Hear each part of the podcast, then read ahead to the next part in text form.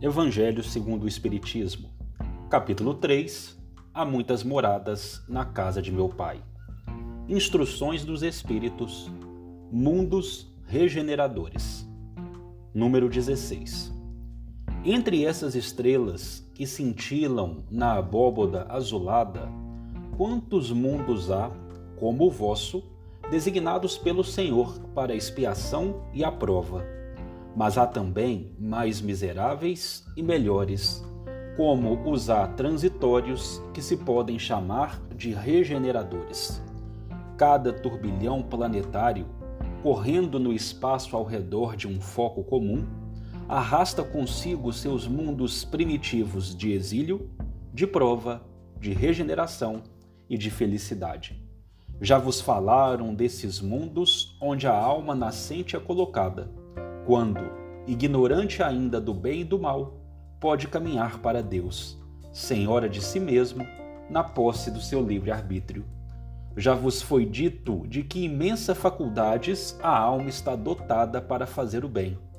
Mas, ah, existem as que sucumbem, e Deus, não querendo seu aniquilamento, lhes permite ir para esses mundos onde, de encarnação em encarnação, elas se depuram, se regeneram e se tornarão dignas da glória que lhes estava reservada. Número 17. Os mundos regeneradores servem de transição entre os mundos de expiação e os mundos felizes. A alma que se arrepende, neles encontra a calma e o repouso, acabando de se depurar. Sem dúvida, nesses mundos, o homem ainda está sujeito às leis que regem a matéria. A humanidade experimenta as vossas sensações e os vossos desejos, mas está livre das paixões desordenadas, das quais sois escravos. Neles não mais de orgulho que faz calar o coração, de inveja que o tortura, de ódio que o sufoca. A palavra amor está escrita sobre todas as frontes uma perfeita equidade regula as relações sociais, todos se revelando a Deus e tentando ir a Ele segundo suas leis. Neles, todavia, não está ainda a felicidade perfeita, mas a aurora da felicidade.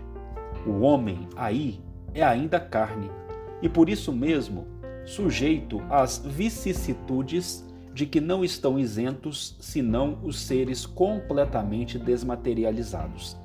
Há ainda provas a suportar, mas que não têm as pungentes angústias da expiação. Comparados à Terra, esses mundos são muito felizes, e muitos de vós ficariam satisfeitos em aí se deterem, porque é a calma depois da tempestade, a convalescença depois de uma cruel moléstia. Mas o homem, menos absorvido pelas coisas materiais, entrevê, melhor do que vós, o futuro. Ele compreende que há outras alegrias que o Senhor promete para aqueles que delas se tornem dignos, quando a morte tiver ceifado de novo seus corpos para lhes dar a verdadeira vida. É então que a alma liberta planará sobre todos os horizontes. Não mais os sentidos materiais e grosseiros, mas os sentidos de um perispírito puro e celeste, aspirando às emanações do próprio Deus, sob os perfumes do amor e da caridade que se espalham do seu seio. Número 18. Nesses mundos, o homem é ainda falível e o espírito do mal não perdeu ali completamente o seu império. Não avançar é recuar. E se não está firme no caminho do bem, pode voltar a cair nos mundos de expiação, onde o esperam novas e mais terríveis provas.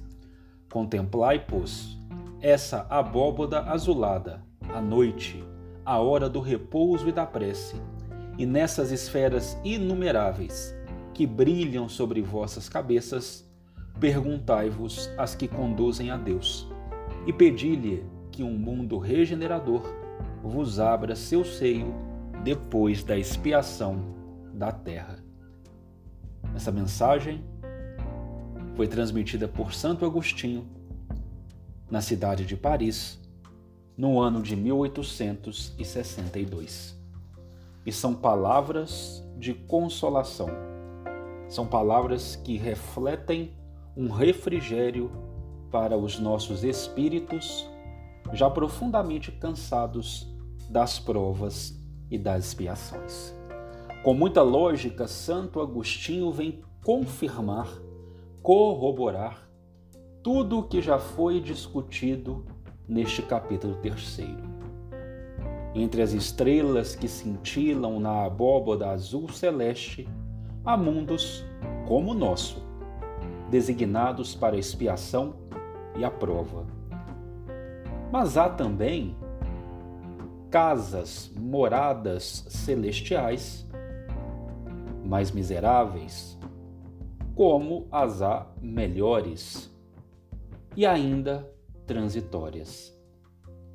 Cada turbilhão planetário, e é uma linguagem poética belíssima utilizada por Santo Agostinho, cada turbilhão planetário que corre no espaço ao redor de um foco comum, de uma estrela como o nosso Sol, arrasta consigo seus mundos, suas casas primitivas, suas casas de prova, de regeneração e de felicidade. Muito conversamos sobre os mundos de regeneração. Próximo estágio de evolução do orbe terrestre. E temos pleno conhecimento de que estamos no período de transição entre um planeta de prova e expiação e um orbe regenerado. Mas quando conversamos sobre os planetas regenerados, os mundos regenerados, o fazemos como se fossem um Éden, um paraíso, um mundo já superior. E precisamos considerar que assim não o é. São mundos que servem de transição entre os de expiação, que agora nos encontramos, e os felizes. Se pudermos aqui realizar uma analogia, encaremos os mundos regenerados como uma casa de repouso. Ou melhor ainda, sairemos de um centro de terapia intensiva e passaremos para os quartos, onde iremos nos readaptar para o retorno à nossa verdadeira vida.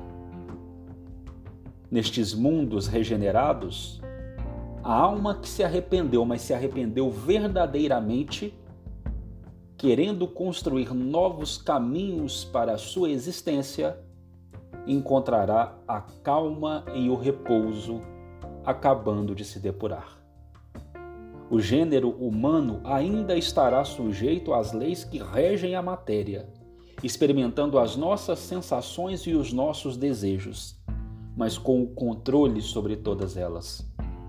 Não mais o animal tomará conta da carruagem.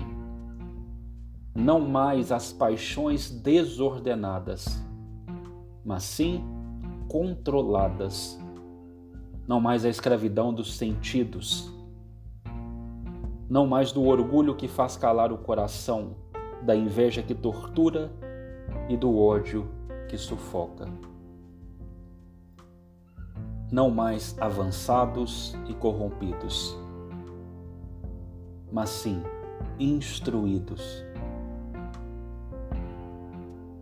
com o sentimento que conduz ao amor. Instruídos e purificados, com uma perfeita equidade que regula as relações sociais, onde todos se revelam a Deus e buscam ir ao Pai seguindo as suas leis. Não ainda nos mundos regenerados a felicidade perfeita, mas a aurora da felicidade. O gênero humano lá encarnado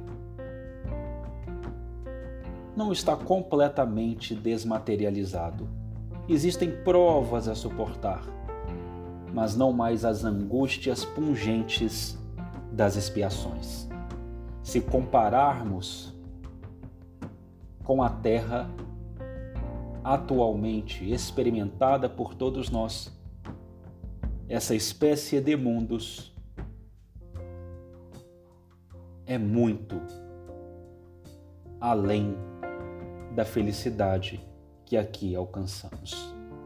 E ficaremos satisfeitos em lá nos determos, porque é a calma depois da tempestade, a convalescença depois de uma cruel moléstia.